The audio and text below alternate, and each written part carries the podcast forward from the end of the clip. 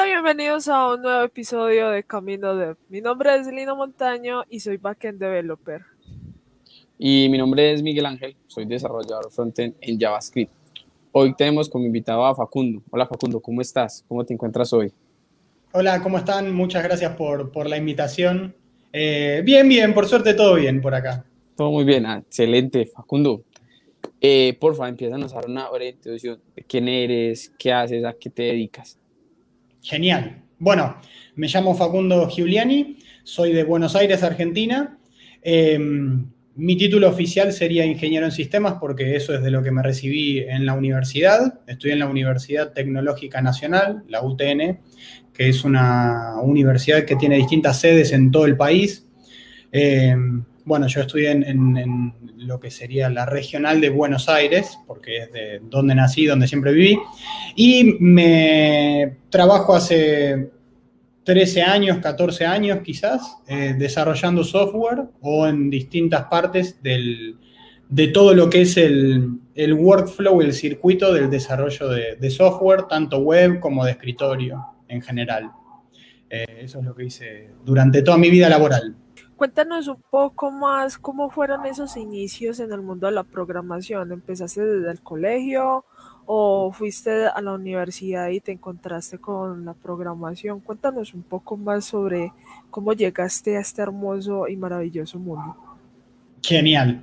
Em, bueno, en realidad todo arranca como desde chico mi papá trabajaba con una computadora y tenía una computadora muy vieja que dejó de usar en su trabajo y la llevó a mi casa.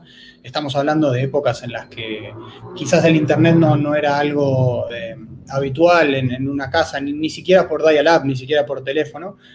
Pero con esa computadora mm, me interesó empezar a meterme, a revisarla, más allá de los juegos en sí.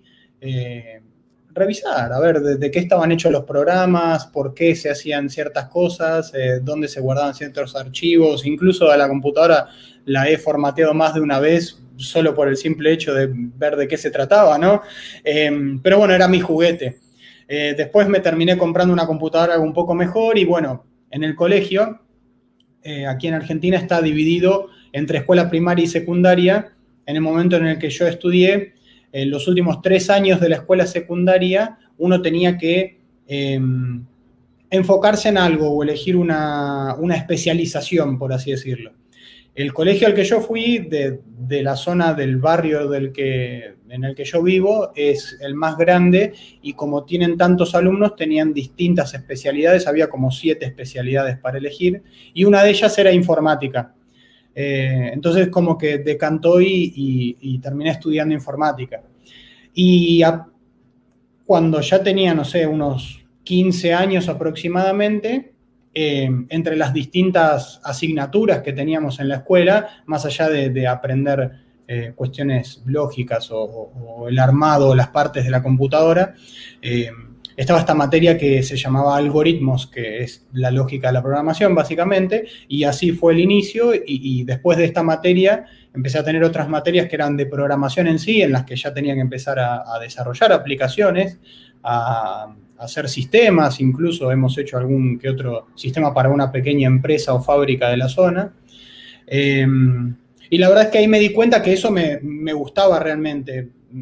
O sea, más allá de de estar con la computadora en sí, el hecho de, bueno, el lenguaje con el que aprendimos o nos enseñaron a programar en el colegio era Visual Basic 6. No sé cuál es su edad, pero eh, quizás no sepan de lo que estoy hablando.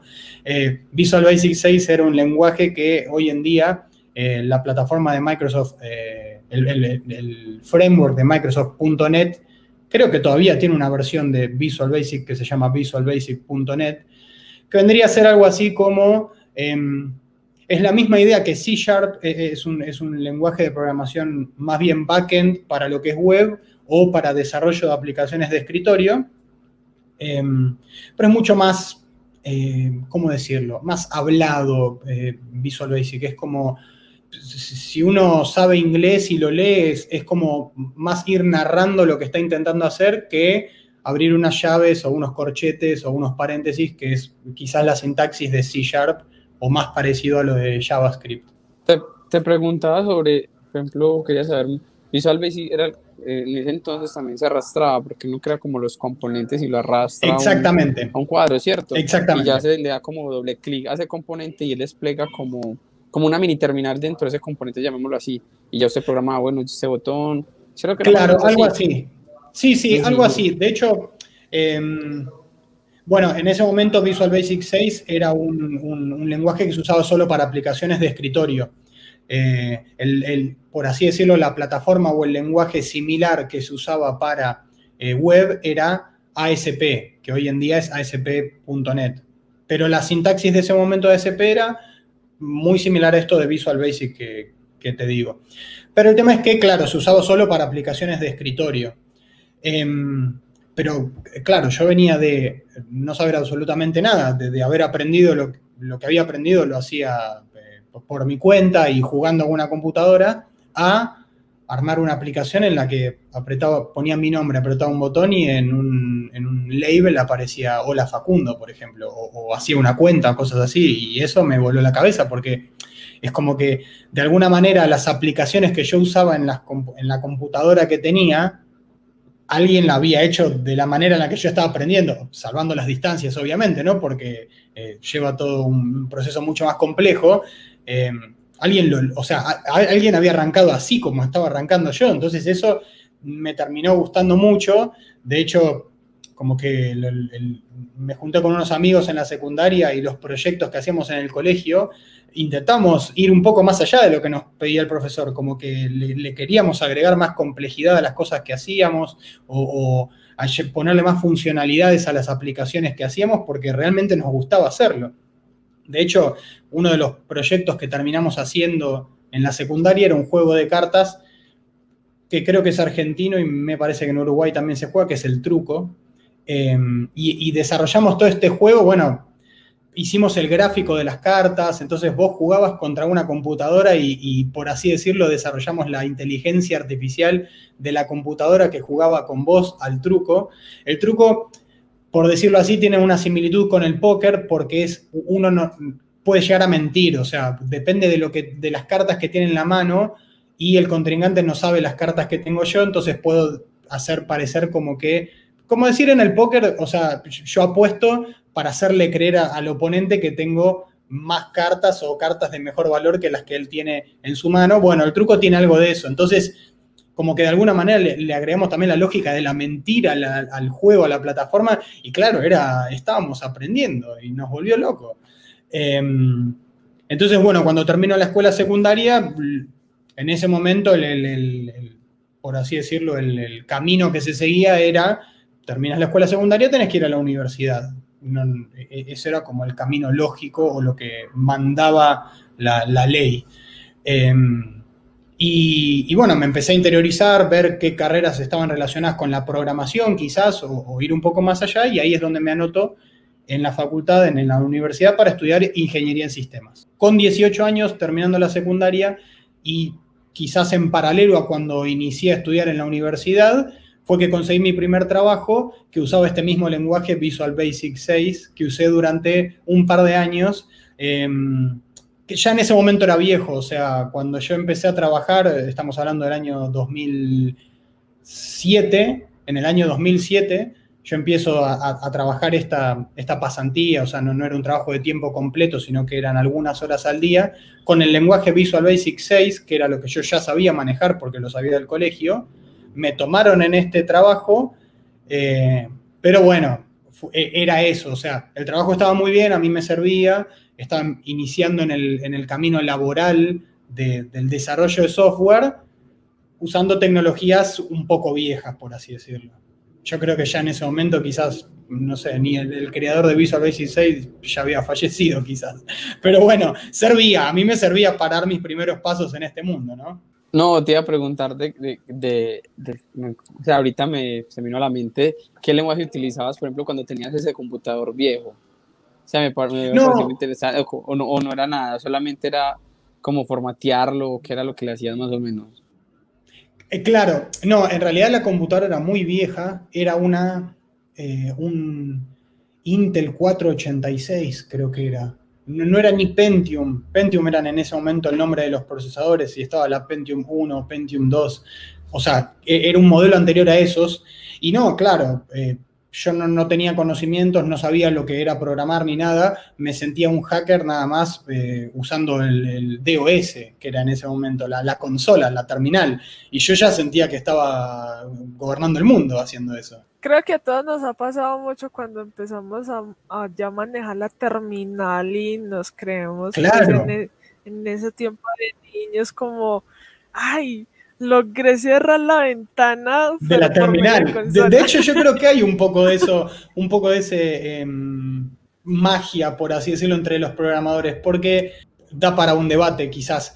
Pero hay muchos programadores, muchos desarrolladores que teniendo ah, aplicaciones con interfaz gráfica para hacer las cosas, prefiere aún usar la, terminal. Por ejemplo, Git, eh, todo lo que es control de versiones, hay muchos clientes con, una interfaz gráfica que lo único que hay que hacer es tres clics para hacer una acción, no sé, crear un commit o, crear un pull request.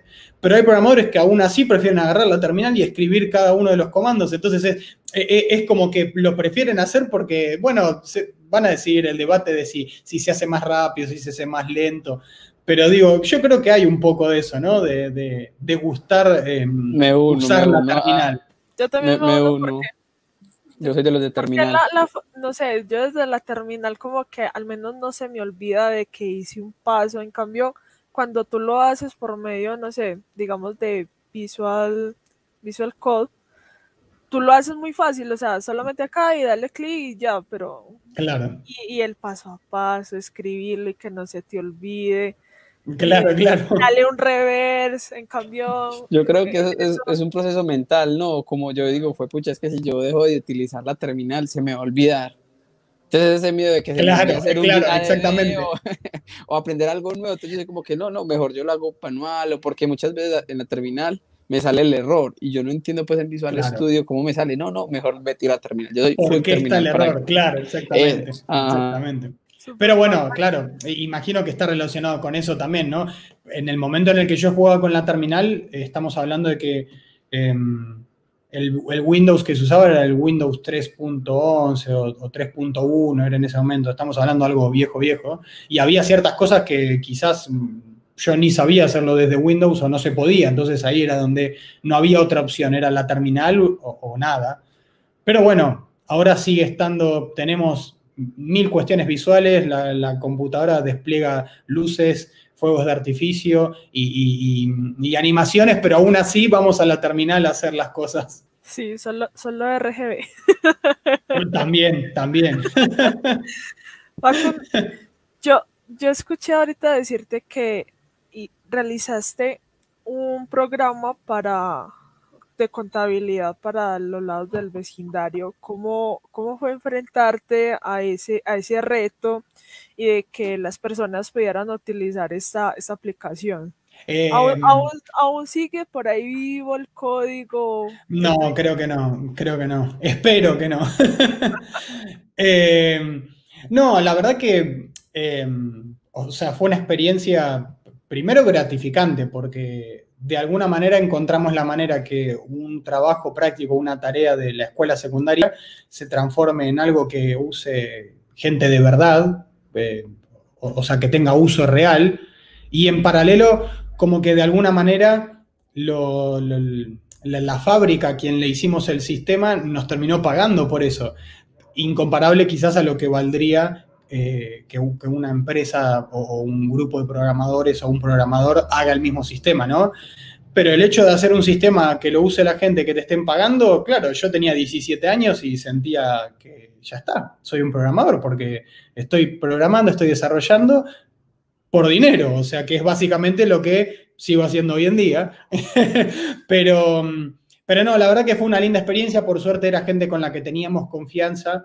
Eh, entonces, la verdad es que nos comprendieron bastante, eh, el, uso, eh, de, alguna manera como que lo que nosotros estábamos automatizando con el sistema era una tarea que ellos tenían hecha completamente manual. Entonces pasar de, cero a tener algo, para ellos ya era un avance muy grande, entonces no, no se pusieron muy em, específicos o con lo que necesitaban o con los requerimientos y tampoco era que nos iban a pedir tecnología de la NASA o, sistemas eh, para manejar una central nuclear, porque lo que ellos, lo que nosotros le, ofrecíamos era automatizar una parte de su proceso y, ellos aceptaron eso, como que de alguna manera le, fue tanto para nosotros poder hacer un trabajo práctico para la escuela como para ellos facilitarle una tarea.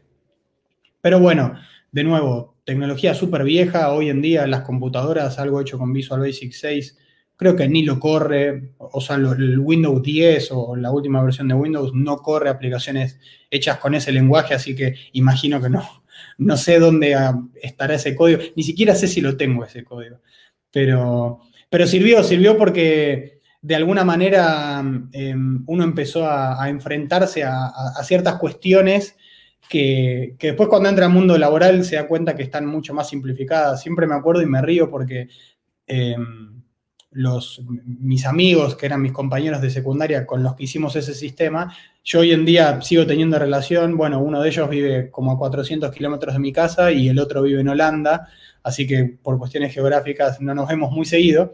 Pero siempre nos reímos porque recordamos ese sistema y recordábamos la manera en la que llevábamos el control de, las distintas versiones de los archivos o del distinto código. Y era bastante chistoso porque es la manera de pensar de, que, tiene uno cuando no está eh, completamente interiorizado en el tema. Nosotros teníamos, en ese momento se usaban CDs regrabables, hoy creo que había pendrives. Y, y claro, en el pendrive teníamos 35 carpetas con todo el código fuente de la aplicación en la que les poníamos nombres en clave como decir sistema anda, sistema versión final noviembre, sistema em, el día que faltó el profesor, nombres así le poníamos a las carpetas, que claro, cuando uno después termina usando SBN con Tortoise que se usaba en ese momento o Git ahora, uno ve y dice, pero estaba reinventando la rueda, o sea, estaba intentando hacer algo de una manera totalmente rudimentaria cuando había una herramienta que se podía usar y que estaba mucho más preparada para el mismo objetivo. Pero bueno, uno se acuerda con gracia de esas cosas, ¿no?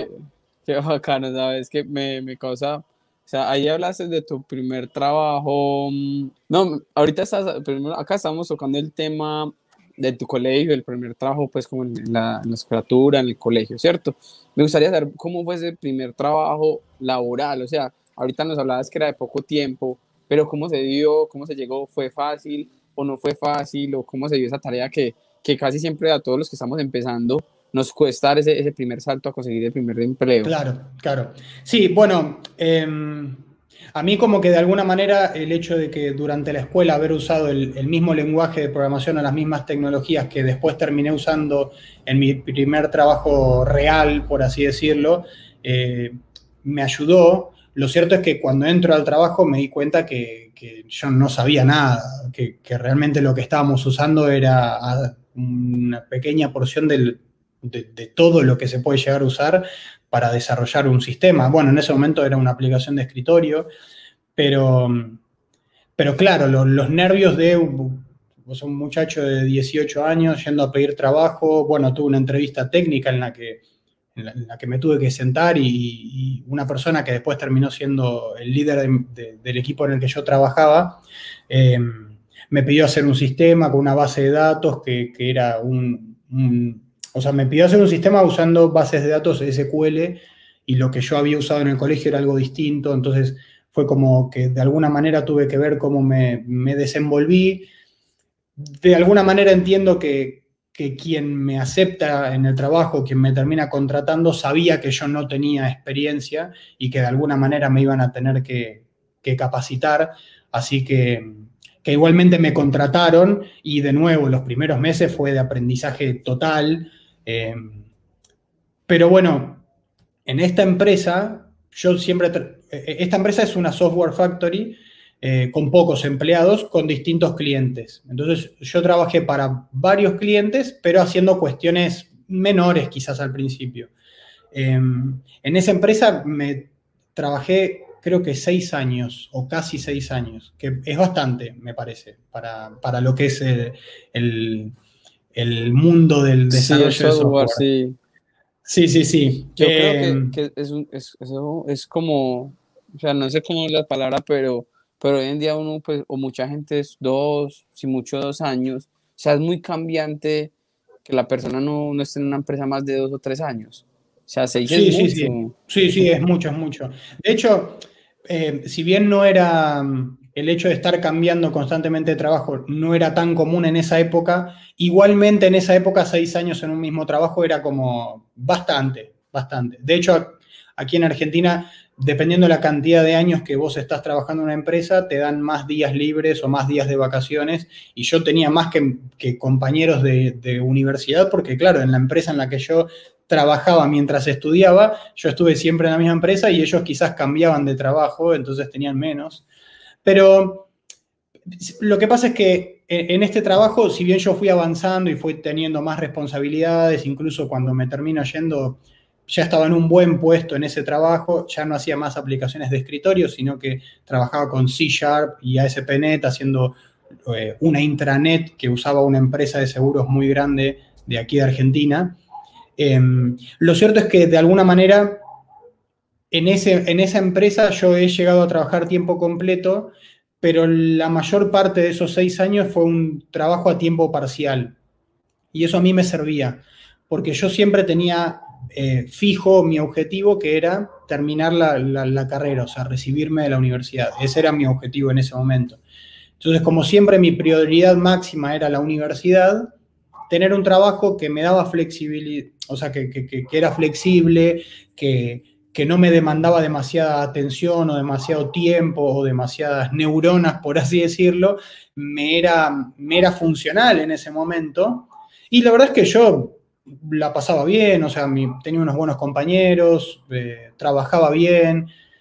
¿Podría haber tenido un mejor trabajo? Quizás sí. ¿Podría haber trabajado en otras tecnologías un poco más interesantes o nuevas? Quizás sí en ese momento la verdad que me sirvió porque era como que el trabajo yo lo hacía bien, eh, eso imagino, si no me hubieran echado, pero digo, em, el trabajo a mí me servía, de alguna manera mi, desempeño le servía a la empresa, pero yo tenía las, las, prioridades bien definidas y de alguna manera siempre mi prioridad fue la universidad. De hecho, yo me termino la carrera de, ingeniería en la universidad y en esa empresa me quedé seis meses más y después me fui.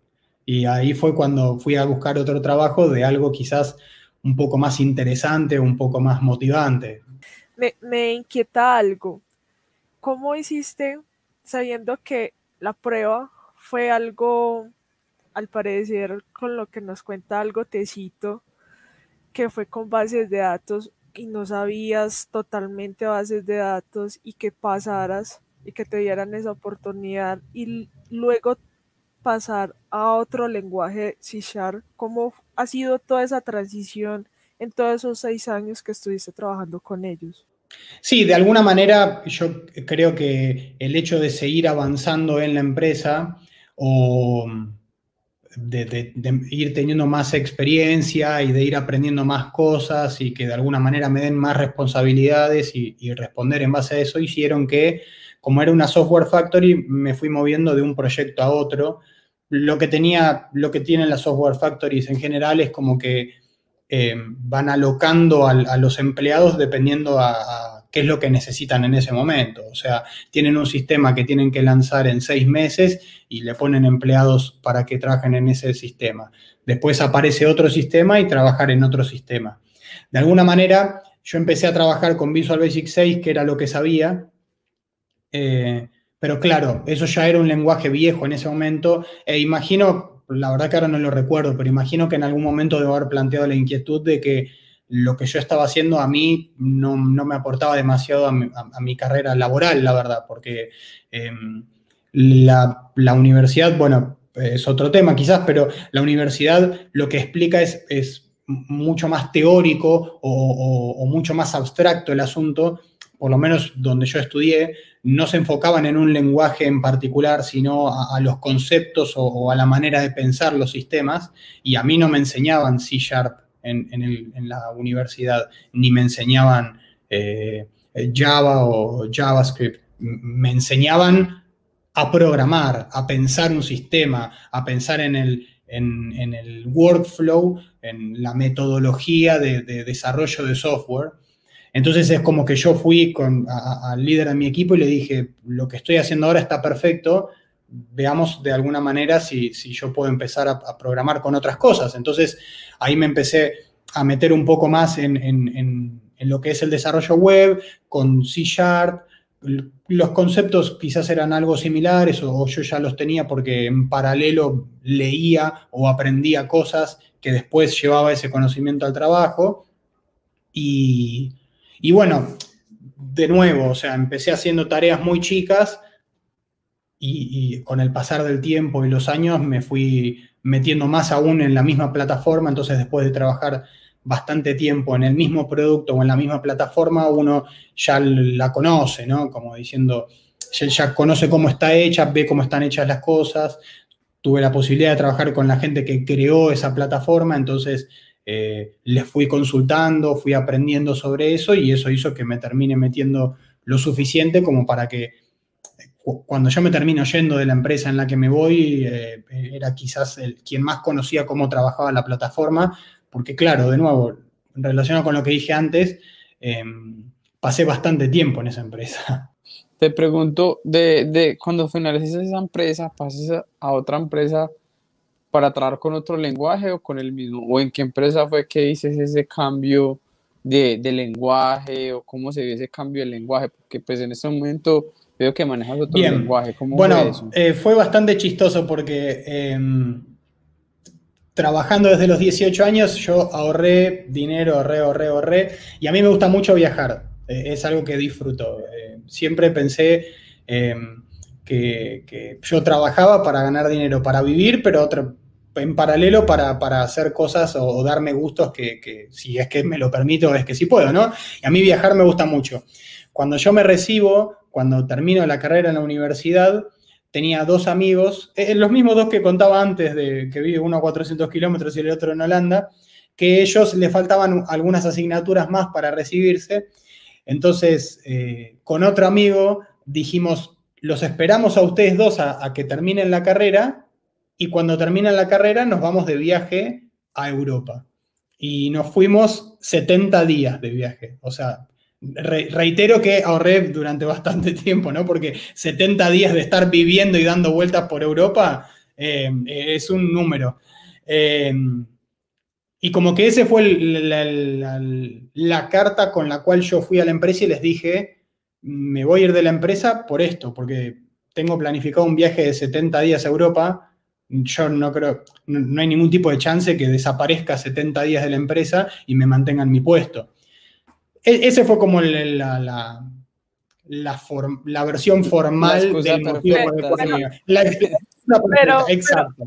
Pero, no, no, te dieron la opción, no. Pero sí, de hecho sí, pero. Si nosotros veamos la Sí, sí, sí, intentaron, como, eh, o sea, intentaron, me propusieron un arreglo.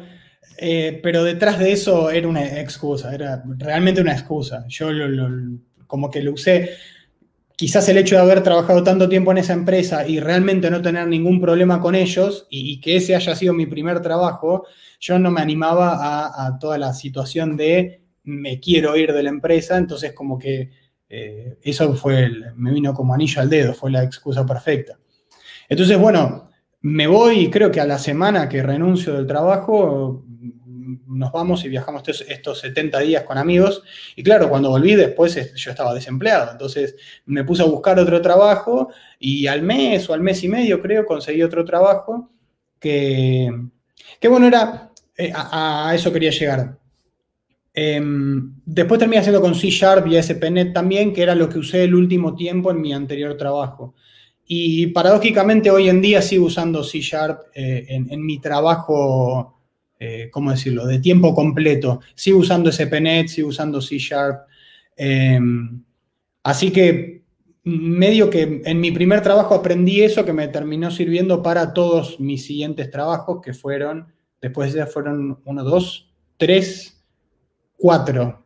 Eh, o sea, creo que en el trabajo en el que estoy ahora es el quinto trabajo que tengo en sistemas o algo así. Que reitero, quizás no, no, eh, no es tan común, porque por ejemplo en la empresa en la que estoy trabajando ahora estoy hace cinco años y medio también, y que es un montonazo, y es lo mismo que en mi primer trabajo. Entonces por eso hace como 13, casi 14 años que trabajo en esto y, no trabajé en tantas empresas. Pero en esa, en esa empresa actual que, estás, estás completamente remoto. ¿Cómo fue cambiar desde desde sitio a estar completamente remoto, ¿no fue un choque total o querías totalmente cambiar ese, ese modo de trabajar? Fue un choque total, fue un choque total. Em, la zona en la que yo vivo en Buenos Aires no es en el centro de la ciudad, estoy un tanto alejado, entonces todas las empresas para las que yo trabajé previamente, las oficinas están más bien en el centro de la ciudad. Y para viajar yo, bueno, me tengo que tomar un, tren y después tengo que tomar un subterráneo, un metro. Eh, y claro, desde mi casa, en, general, tenía entre una hora y una hora y media para ir y otro tanto para volver. Eh, además de, bueno, lo que es el... Acá le decimos la hora pico, no sé si le dicen igual ustedes, pero lo que sería el rush hour. Eh, y, y era, era todo un cansancio mental que no tenía nada que ver con el trabajo al que yo iba a hacer, ¿no? O sea, yo tardaba una hora o, quizás más en llegar a la oficina viajando, bueno, el tren y el subte en Buenos Aires es un medio de transporte que lo usa muchísima gente, entonces las condiciones en las que uno viaja en, hora pico eh, son un tanto extremas. Entonces yo llegaba quizás detonado del viaje a la oficina y yo sabía que me quedaban por delante nueve horas de trabajo y después, bueno, a mi casa cuando llegaba la noche ya era como, estaba detonado, no quería saber nada. Em, un amigo de, de, mi primer trabajo, que paradójicamente nunca trabajamos en el mismo equipo, pero trabajamos en la misma oficina, así que nos llevamos muy bien y aparte éramos de un grupo en el que compartíamos cervezas, actividades, etc. Eh, había empezado a trabajar en una empresa, bueno, perdón, hablando de quedarse mucho tiempo en una empresa. Mi amigo, Darío, eh, trabajaba en, la, empresa en la que fue mi primer trabajo, también fue el primer trabajo de él, pero él es un tanto más grande que yo, tiene un par de años más que yo, y en esa empresa trabajó, si mal no recuerdo, 17 años. Y después de 17, sí, sí, 17 años, después de 17 años de trabajar en esta empresa, agarró y como que dijo, bueno, claramente después de trabajar 17 años en una empresa y además de eso, o sea, él realmente es un genio y trabaja muy bien y sabe un montonazo. Eh, tenía un muy buen puesto en esta empresa porque no, eran muchos los empleados también, entonces como que había llegado a, un techo, había llegado él. Entonces como que dijo, em, si yo me voy a ir de una empresa en la que tuve 17 años trabajando y tengo un puesto muy bueno, quiero que sea para hacer una experiencia completamente nueva o algo que me enriquezca a mí. Entonces se puso a buscar trabajo y consigue este trabajo, que es donde eh, él y yo estamos trabajando ahora, eh, que es una empresa de Austin, Texas, completamente remoto, porque no tiene oficinas en Buenos Aires. Eh, y bueno, claramente en inglés, tratando todo el tiempo, todas las horas del trabajo en inglés, porque los tejanos no hablan español, no, no tenemos nadie que hable español allá en Estados Unidos. Eh, entonces, como que nos tenemos que comunicar completamente en inglés.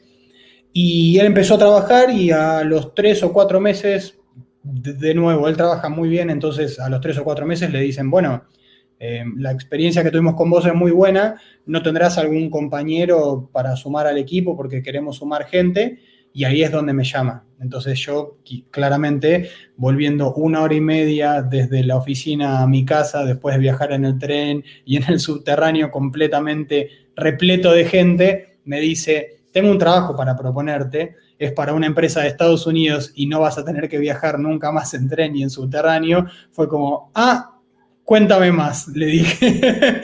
y, y así fue como eh, se terminó dando esta, esta situación y, bueno, él como que fue el contacto o, fue la puerta de entrada a esta empresa en la que todavía hoy trabajo, y que, eh, de nuevo, no tienen oficinas en Buenos Aires, es completamente remoto y es una manera, eh, es distinto, es, distinto. La verdad que es un choque, pero más que un choque es, em, yo creo que uno tiene que aprender a, eso, a, saber que,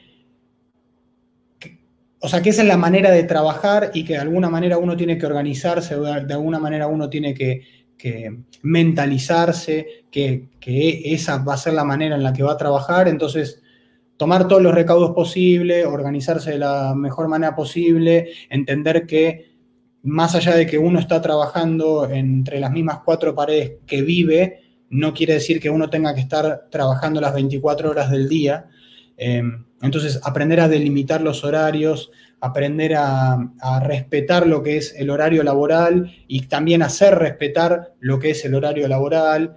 Eh, y bueno, eh, después intentar buscar alternativas para, compensar lo que es ir a una oficina, socializar con gente, tratar con gente en, vivo o, en persona, por así decirlo. Eso es lo que yo considero, ¿no? Cada, cada persona tiene su punto de vista, pero, pero como que a mí quizás la parte que más me costó, la parte que más me dolió al, moverme a este trabajo fue perder la oficina, perder el contacto con gente, el perder el, eso, el, estar sentado alrededor de personas. Yo, yo, pasé de estar en una oficina en la que trabajaban 25 personas conmigo, con las cuales me llevaba perfecto. La, verdad es que no, me fui de mi anterior trabajo porque tuviera una mala relación ni nada, sino porque quería probar algo nuevo.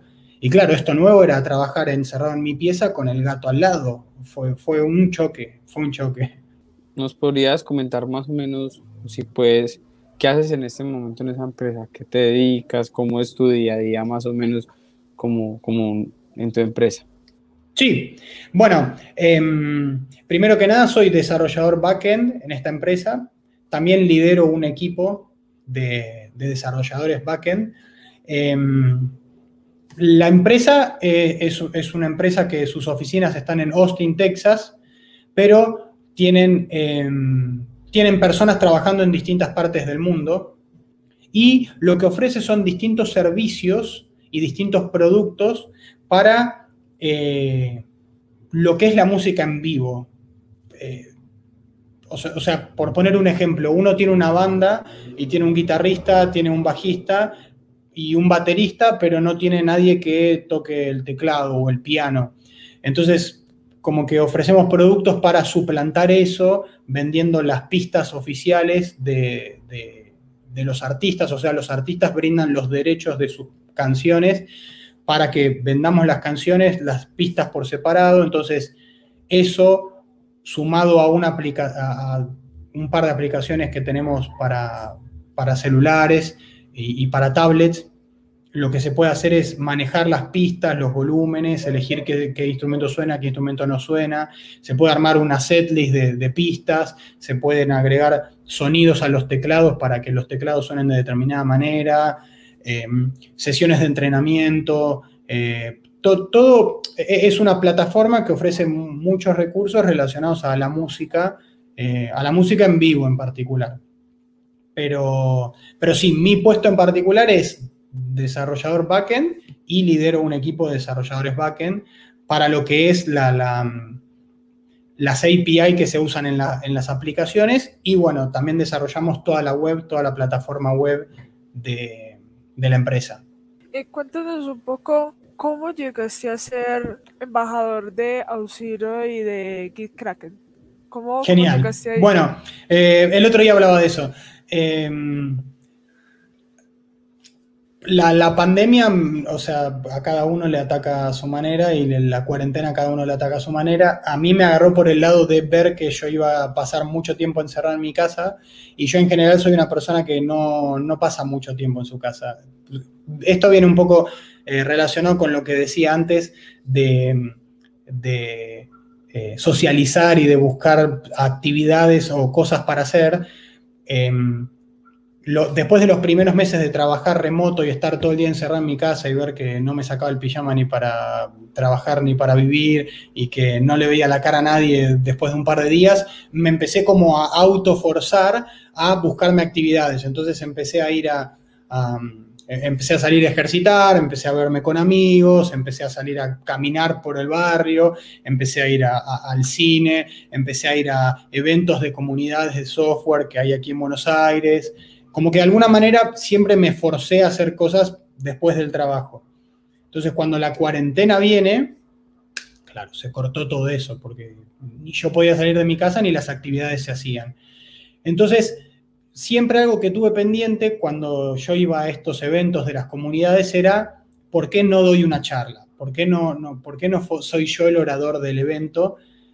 Eh, sí, la verdad es que a mí me gusta hablar, o sea, sinceramente, a mí me me gusta compartir palabras, me gusta compartir conocimientos y, más allá de, lo que es el software o el desarrollo de software en sí, me gusta hablar.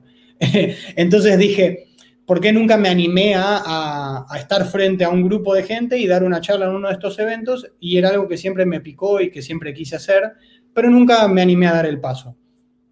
Entonces empecé a ver y empecé a pensar cómo trabajar sobre eso desde el tiempo en el que yo estaba encerrado en mi casa con, en, la cuarentena. Y empecé a leer, empecé a capacitarme, empecé a, jugar o a trabajar con tecnologías que no son las que uso en el trabajo, más que nada para tener esta motivación de estoy aprendiendo algo nuevo. Y en paralelo pensé cómo puedo hacer para eh, compartir el proceso de aprendizaje que estoy teniendo yo de estas tecnologías o, de estas metodologías o de todo lo que estoy aprendiendo nuevo, cómo hacer para compartir eso con la gente. Entonces ahí es donde eh, se me prende la, lamparita y digo, eh, tengo que ver la manera de, si me animo a dar una charla o algo así. Y, bueno, la, pandemia lo que trajo con, lo que trajo aparejado fue que muchos eventos que se hacían de manera presencial pasaron a hacerse de manera virtual. Yo en particular prefiero toda la vida un evento presencial en la que puedo compartir tiempo, compartir cervezas y charlar con gente, pero le intenté ver el lado bueno y el lado bueno es que las convocatorias para oradores se abrieron bastante más, porque ahora no había ninguna limitación geográfica. Eh, bueno, sin ir más lejos, estamos grabando ahora un podcast, ustedes están en Colombia y yo estoy en Argentina y nada nos detiene. Eh, entonces, lo mismo pasó con eh, los eventos. yo agarré y empecé a ver y empecé a asistir a eventos de otros países de Estados Unidos, de Inglaterra o, de Latinoamérica incluso. Y cuando empecé a asistir a esos eventos vi que las, las convocatorias de oradores no, no, no, no, estaban restringidas a cuestiones geográficas. Entonces, claro, dije, bueno, vamos a ver, digo, voy a proponer charlas y a ver si me aceptan. Y me empezaron a aceptar, que, fue lo, entretenido, ¿no? Eh, entonces, bueno, empecé a dar estas charlas, empecé como a sacarme el miedo, Em, quizás lo que tiene de, ventajoso, por así decirlo, un evento virtual o una charla virtual es que yo ahora estoy hablando y le estoy hablando a una cámara y a una pantalla en vez de estar hablándole a 100 personas que me están mirando a la cara. Entonces, si uno tiene vergüenza o, si uno no está del todo seguro, quizás es como un primer paso para romper el hielo.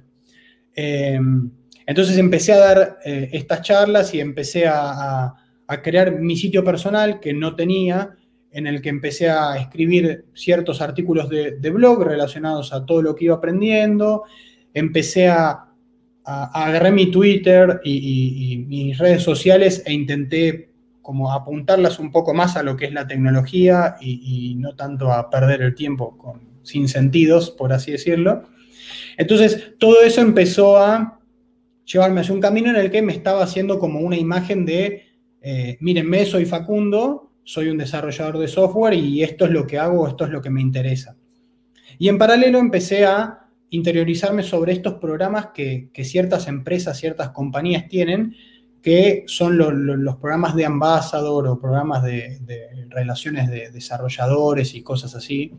Y uno de los, uno de los primeros con, el que me topé fue GitKraken. Em, GitKraken, no sé si saben, es un cliente para Git con una interfaz gráfica, bueno, justamente todo lo contrario a la terminal que hablábamos antes, pero si bien a mí ciertas cosas me gustan hacerlas en, la terminal, otro tanto de cosas me gustan hacerlas de manera visual. GitKraken es una de esas, yo la, aplicación la venía usando hacía como dos o tres años ya, y me topé con que tenían un programa de, de, de de embajadores de GitKraken.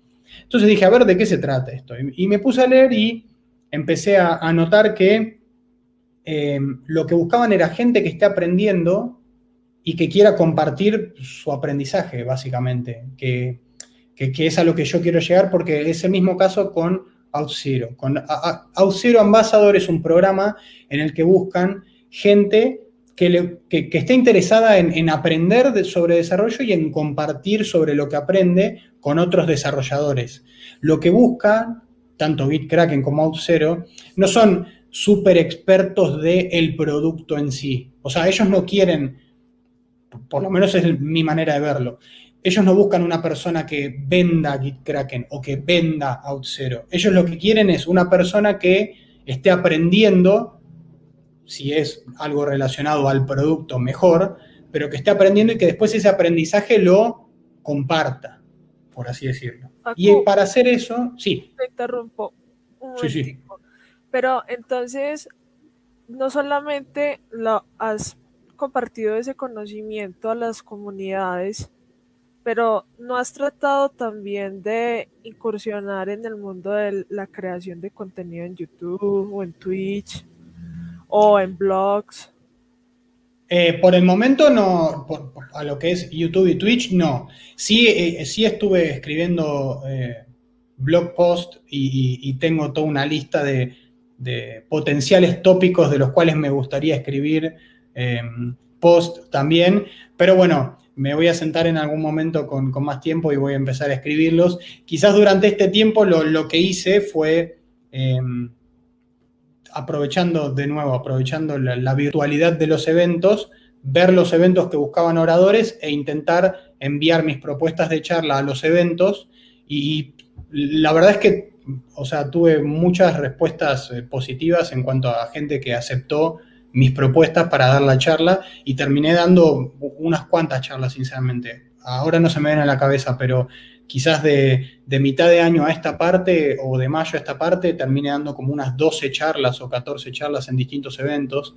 Eh, sí, sí, a, mí me asombró, bueno, enhorabuena, ¿no? Pero eh, me asombró eh, eso, la, aceptación que tuvieron mis distintas propuestas a los eventos, que aparte eventos de, cualquier parte del mundo. Desde, he, hablado en, el meetup de Jamstack de Medellín, he hablado en, eh, para México, para Portugal, para Polonia, para Burundi. el fin de semana pasado pude dar una charla por un evento de Rusia, bueno, de Estados Unidos, de Argentina, de Chile.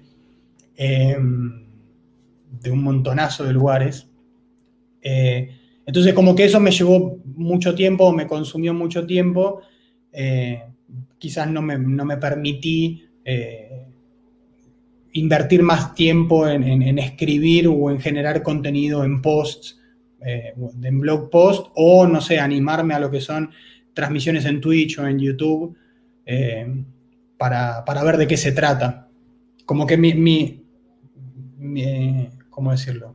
Mi manera de compartir se enfocó más en lo que son dar charlas en eventos que en esas otras metodologías, por así decirlo. Pero bueno, más allá de eso, el tema es que eh, estos programas de, de ambasador, de embajadores, como que fomentan eso, fomentan que uno dé charlas, fomentan que uno participe en, vivos de Twitch o de YouTube. Eh, bueno, ahora quizás con, la cuarentena está un poco complicado, pero por ejemplo, el programa de embajadores de OutZero, incluso si, si la charla que uno va a dar o el contenido que uno va a presentar está bastante relacionado con, con OutZero en particular, hasta se puede llegar a, arreglar alguna manera de sponsoreo de esa charla. Entonces, si por ejemplo yo tuviera que viajar a, algún lado para dar esa charla, ellos me ayudan de alguna manera quizás económicamente, para que yo pueda ir a dar la charla a, ese lugar. Em, y esas son algunas de las ventajas que, tienen estos, estos programas de embajadores, además de, bueno, eh, generar vínculos con gente que, quizás yo no hubiera generado. La, verdad es que yo terminé conociendo varias personas por medio de estos programas de embajadores que quizás de otra manera no los hubiera conocido. Sería muy chévere de pronto que luego compartieras algún tipo de post o de blog de cómo, cómo, o sea, como una ruta y dejarla ahí y nosotros compartirla como en la descripción para que la gente también se motive de que no solamente tiene que ser uno muy teso o que todos los días yo tengo que utilizar auxilio ejemplo para poder poner como, como en contacto de eso, que yo sea teso, que me estoy metiendo chiro o, o a ti Kraken. Bacano.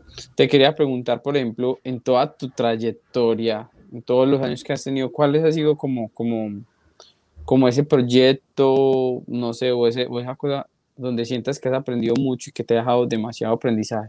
De pronto algo muy en particular o un proyecto muy largo que te haya dejado como mucho aprendizaje. Bien, bueno, em, quizás en particular eh, podría ser mi, trabajo actual, que, quizás el proyecto me, fue como un desafío o aprendí mucho porque durante mis anteriores trabajos, más que nada yo trabajaba, además de aplicaciones de escritorio, trabajaba haciendo intranets, o sea, sitios web o plataformas web, pero de uso interno para empresas. Y la plataforma en la que trabajamos hoy en día, en, la empresa en la que yo trabajo, es algo completamente público, a la que puede acceder cualquier persona. Y así como cualquier persona hay que tener otro tipo de recaudos y otro tipo de consideraciones que no son las que hay que tener cuando se desarrolla un producto interno para una empresa. O sea, si por ejemplo yo trabajé para una empresa de seguros y en esa empresa de seguros hacíamos esta plataforma que era web, pero era de uso interno. Entonces, quizás lo que eran los, los requerimientos o eh, los periodos, las fechas o las fechas límites que teníamos, o quizás la tolerancia del trabajo era otra a la que uno tiene cuando está presentando un proyecto o está trabajando en un producto al que puede acceder y puede usar cualquier persona del mundo. Entonces eso fue como un mindset que tuve que cambiar porque, porque de nuevo, o sea, yo no, si trabajo en una plataforma que es solo de uso interno, voy al usuario y le digo, ¿qué está mal? ¿Qué está bien de esto? ¿Cómo quieres que lo cambie? Perfecto. Pero si yo estoy haciendo una plataforma web de uso público, eh, es más un poco de adivinar de qué se trata y hay que ser un poco más eh, específico o tener eh, un poco más de cuidado en ciertos aspectos que, no, no, tenía antes, no sé, la velocidad en la que carga el sitio, la disponibilidad total, eh, la manera en la que se brindan los recursos, la manera en la que está organizada cada una de las páginas o cada una de las pantallas que se usan. Todos esos son factores que eh, en, mis anteriores trabajos, al trabajar en productos internos, era toda una negociación, ¿no? Como decir, bueno, por el momento está bien así, después vemos y lo cambiamos. Eh, así que en mi trabajo actual fue un proyecto que fue bastante desafiante en ese momento. Como no todo en esta vida es programación, cuéntanos qué hobbies tiene Facundo. Bien, bien, bueno, buena pregunta. Em, bueno, hobbies. Bueno, a mí me gusta jugar al fútbol con mis amigos, juego bastante seguido. Em, me gusta mucho escuchar música, paso absolutamente todo el día escuchando música. Todo tipo de música, la verdad, siempre me gustó. De hecho, debo tener algún músico frustrado adentro, o quizás en otra vida fue músico, o quizás en otra vida, no sé, fui periodista musical o algo así, porque la verdad es que me gusta mucho escuchar música, aprender sobre, sobre todas las cuestiones de, la música, no, tanto a tocarla, sino a, todo lo que engloba las músicas, las bandas, la historia, etcétera, etcétera. Eh, y después, em, Sí, la verdad que así en este momento como hobby, más que eh, ejercitarme, jugar al fútbol con mis amigos, eh, escuchar mucha música, en, su momento eh, me gustaba también salir a tomar cerveza con amigos, íbamos a descubrir bares nuevos, a probar cervezas distintas. me gusta tomar me, gusta mucho tomar cerveza, no es que tomo mucha cerveza, me gusta tomar cerveza. Pero digo, íbamos a distintos bares y eso, nos, nos gustaba hacer eso. Con un grupo de amigos también íbamos a probar distintas hamburgueserías de la ciudad para buscar cuál era la mejor hamburguesería de, Buenos Aires, ese tipo de cosas. Siempre a intentar salir de mi casa, ¿no? Como que por ahí venía...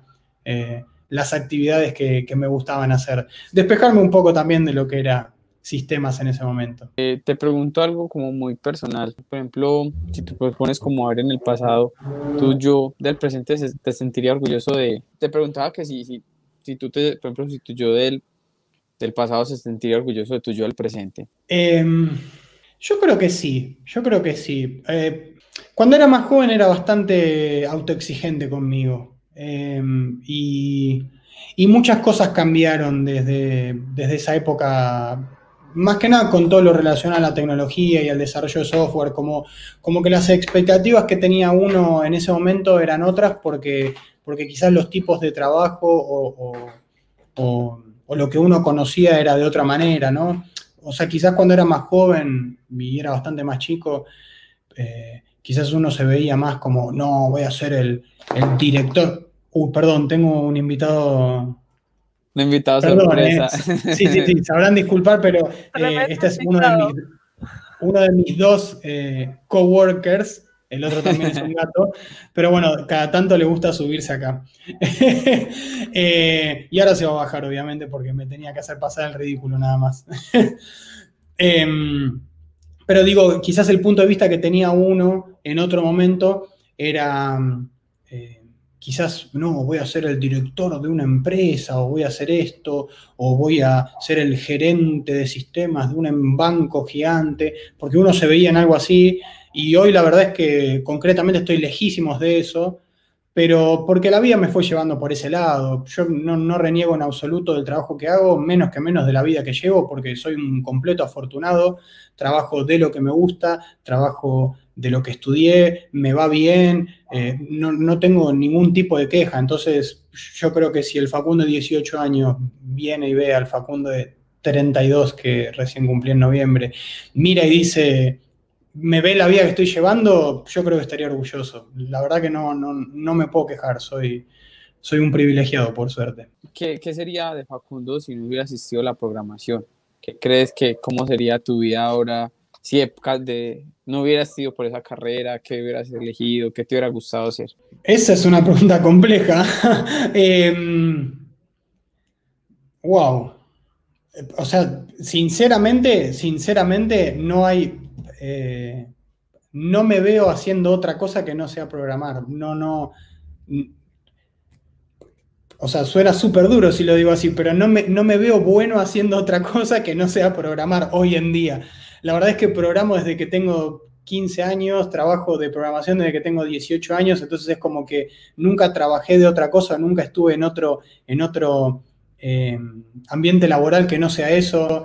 Imagino, quizás es un poco paradójico, pero imagino que, que, quizás hubiera trabajado de algo más relacionado con lo social, con las relaciones personales, no sé algún sector de recursos humanos o, hubiera trabajado de, periodista, no sé, algo por el estilo.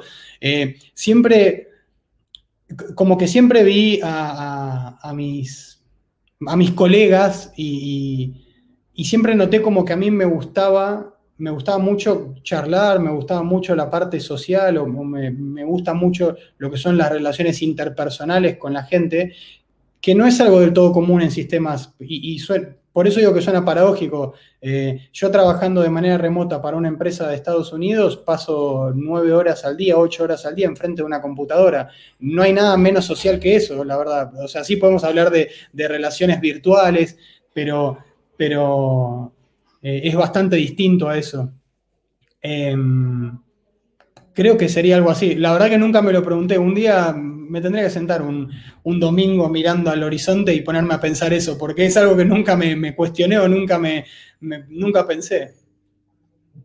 Súper bacano. De pronto ahí con tu matecito, pensando. Sí, sí, voy, a tener que ser así. Alguna tarde de mate mirando por la ventana y voy a decir, ¿qué hubiera sido de Facundo si, si no hubiera existido los lenguajes de programación? La verdad que no, no, nunca me lo planteé así, no, no, no te sabría responder, porque no, nunca se me cruzó por la cabeza.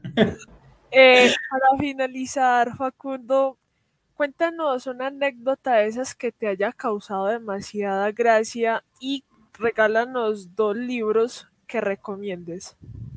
Ajá. Vuelvo a un tema que mencioné antes y vuelvo al proyecto de la secundaria. Eh, este juego que, de cartas que se llama Truco es un juego que, es muy tradicional aquí en Argentina y lo juegan los gauchos, eh, la gente que usa el poncho así, que vive en el campo, que está todo el tiempo con las vacas, con las ovejas. Y, es un juego muy popular eh, de, de, esas épocas, ¿no? O sea, es un juego de cartas con naipes. Em, y, nosotros como que estábamos tan emocionados con el proyecto que queríamos llevarlo un poco más allá. Entonces hicimos que un amigo nuestro que siempre hacía chistes y, como que se personificaba y le gustaba eh, no sé, jugar, disfrazarse, esas cosas. Lo disfrazamos de gaucho, entonces sacamos las fotos y, ya el, programa, la aplicación, el juego tenía fotos de gaucho, entonces también tenía las voces de él, habíamos puesto las voces que para cada momento en el que tiraba una carta decía un dicho distinto. Eh, fue bastante chistoso porque fue como que hicimos toda una sesión de fotos para esto. Las debo tener guardadas en algún lado, tengo que ver, pero... Eh, nada, nos reímos bastante, o sea, ahora me acuerdo y nos reímos bastante de eso. ¿Sabes qué estaba pensando? Que sería muy, muy demasiado interesante que, que miraran la manera de, de replicar eso eh, a la web como colocar las imágenes, porque realmente, te soy sincero, no, no sabría el juego que me estás hablando. ¿De qué se trata? ¿De qué se trata? no, de hecho lo que puedo hacer es, es, buscar, o sea, puedo buscar imágenes de, de, lo que son los gauchos y buscar un... Seguramente hay un juego del truco online, porque hasta lo, seguro que lo he jugado, ahora no me acuerdo, pero lo busco. Pero se los voy a mandar para que sepan de qué estoy hablando. Es, o sea, es un juego de, de, de naipes, de cartas muy tradicional aquí en Argentina, que, que pasa de generación en generación. Sí y bueno, teníamos que hacer un programa y no hubo más programa que, pues, en vez de, en ese momento, en vez de, de ocurrírsenos un programa de gestión o una plataforma de administración, se nos ocurrió hacer ese juego y lo llevamos por ese lado. Qué bacano, no, no, bacano eso. No, de verdad, agradecerte mucho, mucho por tu tiempo, por sacar el espacio, por abrirte, por compartirnos estos. Te quiero pedir un favor muy grande y es que nos regales tus redes sociales para que todo el mundo te siga, que si necesiten alguna duda, sobre las, tecnologías que manejas, si tienen alguna duda de cómo ser embajador, que te contacten, que tengan alguna charla, que te sigan. Regálanos, por favor. Seguramente, sí, sí. Em, bueno, mi nombre es Facundo Giuliani, mi sitio web personal es fgiuliani.com. Eh, en Twitter aparezco como Facundo Zurdo con Z. Em, en LinkedIn aparezco como Facundo Giuliani también. Yo creo que por ahí me pueden contactar. En GitHub estoy como F. Giuliani también. Eh, pero sí, sí, completamente. Eh. Eh, estoy abierto a cualquier tipo de consultas, a charlar de lo que sea, a debatir, armar un debate existencial sobre qué tecnología es mejor que la otra, si es mejor los espacios o los tabs. la verdad es que, como lo dije antes, a mí me, me gusta mucho hablar, así que bienvenidos sean para mantenernos en contacto, cualquier pregunta que tengan, cualquier duda, cualquier consejo. Eh, siempre hay, tiempo para charlar de sistemas y de desarrollo de software. Siempre es un buen momento. De lo que nos gusta, de lo que más nos gusta que es hablar de sistemas. Exactamente, exactamente. y perdón, ya que estamos aprovecho y, eh, no, no, un, comentario más que eh, siempre me, me quedé pensando de eso, leo en las redes sociales y es como que eh, así como un lema o como una cosa que queda. Y es que yo, considero que, que, cualquier persona puede meterse al mundo del desarrollo de software y en cualquier momento de su vida. Eh, por eso lo digo, si, si hay gente que está escuchando o mirando este podcast, no entró todavía en, lo que es el mundo del desarrollo de software, em, siempre hay tiempo y es apto para cualquier persona. Eh, no hay que ser Einstein para entrar, no, no hay que... Lo podemos dejar quizás de debate para una segunda oportunidad, o lo que sea, pero no hace falta tampoco estudiar una ingeniería y hacer una carrera de grado de 10 años para recién empezar a tener el primer trabajo de programación.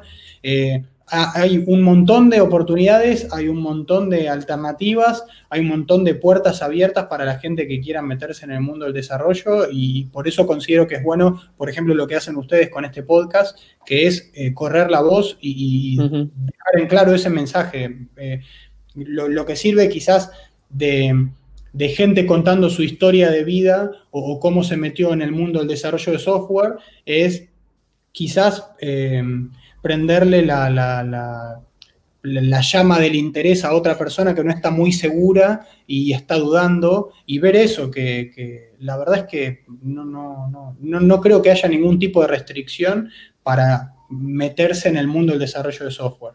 Sí, apoyado totalmente. Igual la gente también debe entender que todo es como, como no es un camino fácil, tampoco es un camino difícil, pero es cuestión, yo creo que lo que nosotros hablamos mucho es de esa constancia y ese 1% que le suma a uno. Si usted practica todos los días una horita, todos los días una horita, todos en, en un mes son tantas horas, en tres meses son más horas, y cuando llegas va a haber un momento que sabes de todo. Entonces es cuestión, yo creo que de constancia, de solamente querer y hacerlo. Sí, sí, sí, totalmente, totalmente. De hecho, bueno, por eso, para dejarlo quizás más en claro, pero e, e, es eso. Tenía un, profesor en, la, una profesora, perdón, en la universidad que tenía una frase que me quedó muy grabada, que decía que, que no triunfa el más capaz, sino que triunfa el más tenaz. Como que triunfa quien, quien, o sea, quien más se esfuerza, quien más insiste, quien más energías pone, más que el que viene con una capacidad, por así decirlo, previa. Eh, y, por eso yo, yo creo que, eso está un, poco relacionado a, lo que decías. Em, uno no va a estar trabajando de desarrollador de software de aquí a 15 días si empieza a aprender ahora a desarrollar y tampoco va a tener el mejor empleo del mundo en dos años de trabajo. Lo que sí creo, lo que sí creo es que cualquiera puede meterse a este mundo, si, al mundo del desarrollo de software, si tiene interés en eso, y no creo que haya barreras que impidan eso. Me parece más bien que está todo dado para, para, que, para que se sume la gente, de nuevo, que le interese, pero creo que hay, está todo dado para, para que cualquier persona se pueda meter en este mundo. Sí, apoyo total, de verdad, de verdad, no, muchas gracias por esas palabras, esperamos luego hacer un mini bannercito y poder compartirlas, bacanas, bacanas ese pensamiento y esa idea de este podcast, de que se animen, de que quiten esos miedos y que empiecen a, a programar y cualquier duda que tengan también nos pueden preguntar a nosotros, nosotros pues podemos ser junior, pero hay cosas muy sencillas o cosas que la otra persona tiene duda y uno ya la resolvió y puede ahorrarse como esa trayectoria de buscar, de indagar tanto y decir, ve, puedes hacerlo de esta manera y, y tu mente se puede despejar. No, sabes que quiero agradecerte demasiado, demasiado por, por tu tiempo, agradecerles a las personas que sacaron el tiempo y escucharon todo el podcast, de que este es un espacio de todos, para todos, de que lo compartan, de que si nos ven de YouTube dejen sus comentarios, preguntas a quien quieren que traigamos, invitados, si quieren también venir y contar sus historias, están súper, súper abiertos, compartir todo esto. Si nos escuchan, importante seguir y compartir no queda sino dejarle las redes sociales como arroba caminodev en todos, en más que todo que manejamos es Instagram y Twitter y no, esperarnos, vernos en otro episodio o escucharnos en otro episodio y, hasta la próxima. Gracias a todos. Gracias a Lina también por su tiempo. Muchísimas gracias, Miguel. Muchísimas gracias, Facundo. Gracias a ustedes por la invitación y, la oportunidad. La pasé muy bien, ¿eh? de verdad. Muchas gracias. No, no, a vos. nos vemos en un nuevo podcast. Chao.